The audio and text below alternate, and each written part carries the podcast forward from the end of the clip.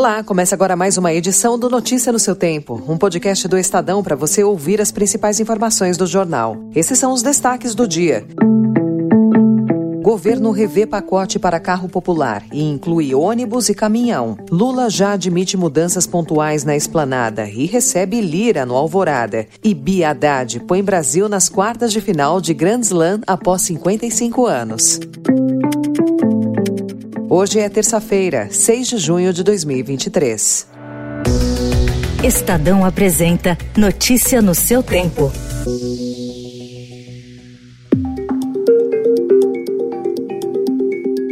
Programa para baixar os preços de carros novos de até 120 mil reais foi lançado ontem com a inclusão de caminhões e ônibus. O desconto ao comprador de automóveis de passeio vai variar de 2 mil a 8 mil reais e entre 33.600 reais e 99.400 reais para ônibus e caminhões. As vendas de carros serão exclusivas para as pessoas físicas nos primeiros 15 dias. Depois disso, empresas também poderão aderir. No caso de ônibus e caminhões, os beneficiários terão de retirar de circulação veículos com mais de 20 anos, que irão para reciclagem. A expectativa, segundo o vice-presidente e ministro do Desenvolvimento, Indústria, Comércio e Serviço Geraldo Alckmin, é de que a entrega de veículos velhos a sucatas deverá trazer ganhos adicionais para a indústria. Em relação ao caminhão, o caminhoneiro que quer comprar um caminhão novo, ele leva lá, olha, está aqui o documento, eu comprei um caminhão com mais de 20 anos, tiro da rua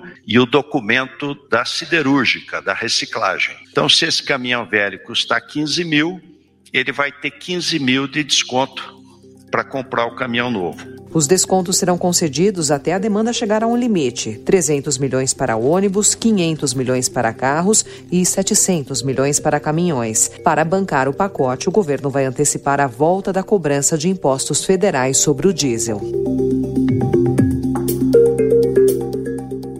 O presidente Lula assinou ontem medida provisória que cria o Desenrola, programa para renegociação de dívidas. O ministro da Fazenda, Fernando Haddad, confirmou que serão atendidos inadimplentes que recebem até dois salários mínimos e tenham dívidas de até 5 mil reais. Ele avaliou que os credores irão ofertar bons descontos. Quando o leilão for feito, obviamente que nós vamos adquirir as carteiras com maior desconto, até o limite do programa. A ideia é que o credor dê o maior desconto possível porque ele sabe que se ele for incorporado ao programa, o crédito dele passa a ser líquido, ou seja, garantia do tesouro.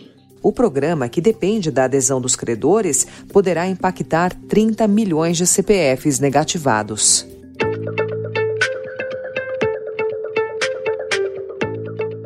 Em meio a dificuldades para aprovação de projetos, os presidentes da República e da Câmara conversaram e Lula admitiu fazer mudanças pontuais na equipe ministerial que devem atingir principalmente o União Brasil. Durante o encontro no Palácio da Alvorada, Arthur Lira disse que o presidente precisa arrumar a base aliada porque o combustível está acabando.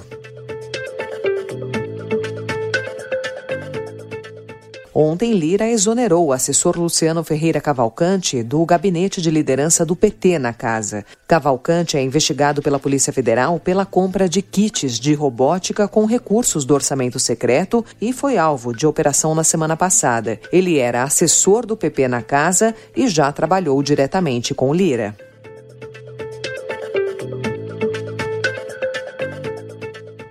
João Bezerra Magalhães Neto, um amigo do ministro Juscelino Filho, que não tem cargo na repartição e é aposentado por invalidez, dá expediente, entrevista pessoas e recebe convidados no Ministério das Comunicações. A situação é considerada irregular por especialistas em direito do trabalho e é mais um problema para Juscelino, que também permite que o sogro, Fernando Fialho, despache no ministério, como mostrou o Estadão. Em nota, o Ministério das Comunicações afirmou que Magalhães Neto e Fialho têm qualificações profissionais, técnicas e acadêmicas e, na qualidade de conselheiros informais, estiveram eventualmente no Ministério para conversar com o ministro. Nessas ocasiões, segundo a nota, participaram de reuniões, o que não é incomum. O deputado Ricardo Salles desistiu de concorrer à Prefeitura de São Paulo em 2024. Salles disse ao Estadão que o Centrão venceu e a direita perdeu, em referência à possível escolha do presidente do PL, Valdemar Costa Neto, de apoiar a reeleição do prefeito Ricardo Nunes. No sábado, Salles foi às redes sociais para demonstrar o descontentamento com o fato de Bolsonaro, Valdemar e outros aliados terem participado de um almoço no dia anterior em São Paulo com Nunes. you. E ontem, Dia Mundial do Meio Ambiente, o Ministério do Meio Ambiente e Mudança do Clima lançou as novas metas para o Plano de Ação para a Prevenção e Controle do Desmatamento na Amazônia Legal. O objetivo é reduzir de forma contínua o desmatamento na região até 2030. Uma das primeiras medidas anunciadas pelo presidente Lula é o embargo imediato de metade das áreas desmatadas em unidades de conservação federais. Além disso, haverá um selo Amazônia para certificação de produtos. Acabamos de relançar o plano de ação e combate ao desmatamento na Amazônia Legal.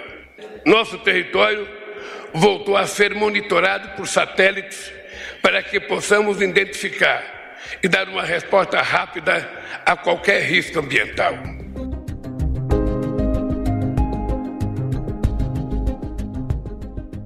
Já a gestão Tarcísio de Freitas estuda a viabilidade de conceder à iniciativa privada o Parque Ecológico do Tietê, o Parque Estadual da Juventude, o Parque Estadual do Belém e o Parque Jequitibá, dentro do programa de parcerias e investimentos. A Secretaria de Meio Ambiente, Infraestrutura e Logística estima ter edital dessa primeira fase do projeto até 2025. Tarcísio ainda lançou o Plano Estadual de Meio Ambiente com 21 ações e 8 bilhões de reais de investimento no entorno do rio Tietê.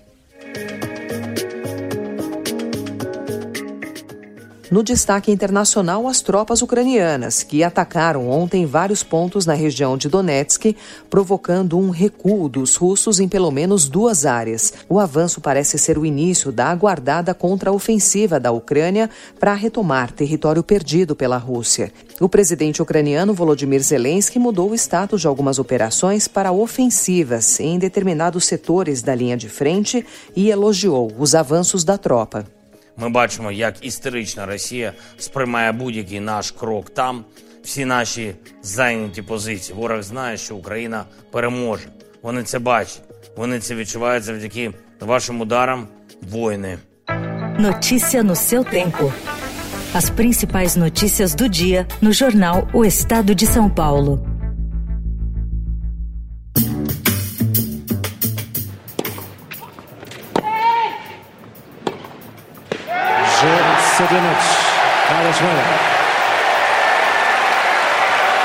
Manches 6-7, 6-3, 7-5. Bia Haddad jogou ontem pela primeira vez uma partida de oitavas de final de um Grand Slam e conseguiu um resultado histórico. Venceu a espanhola Sara Sorribes por 2 sets a 1 para avançar às quartas de final do torneio de Roland Garros. Além disso, a tenista brasileira se aproximou do top 10 do ranking da WTA. Atual número 14 do mundo, ela já tem garantida a ascensão para o 13º lugar. Se vencer amanhã a tunisiana Ons Jabeur, a brasileira garante seu lugar entre as 10 melhores do mundo. A última vez que o Brasil teve uma mulher nas quartas de final em simples em um Grand Slam foi em 1968.